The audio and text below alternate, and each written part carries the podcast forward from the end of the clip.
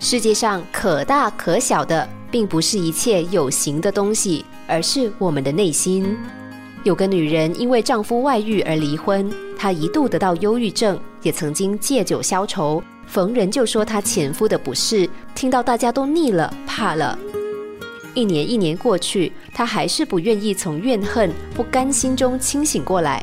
直到有一次，她被朋友硬拉到偏远的学校做义工。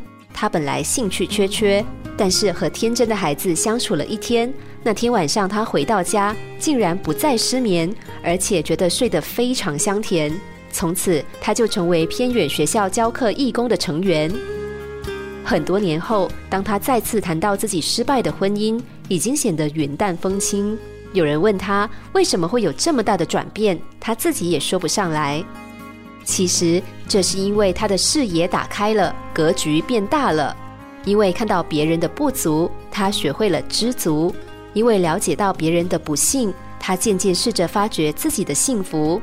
最后，他终于饶过了自己，把眼光专注于更庞大、更有意义的目标上，不再执着于个人不顺利的小情小爱。这个世界就是如此辽阔。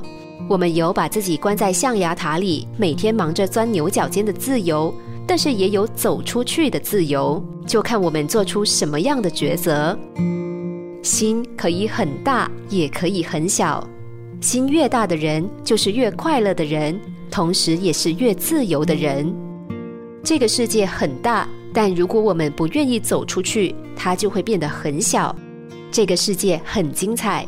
但如果我们闭上眼睛，就什么也看不到。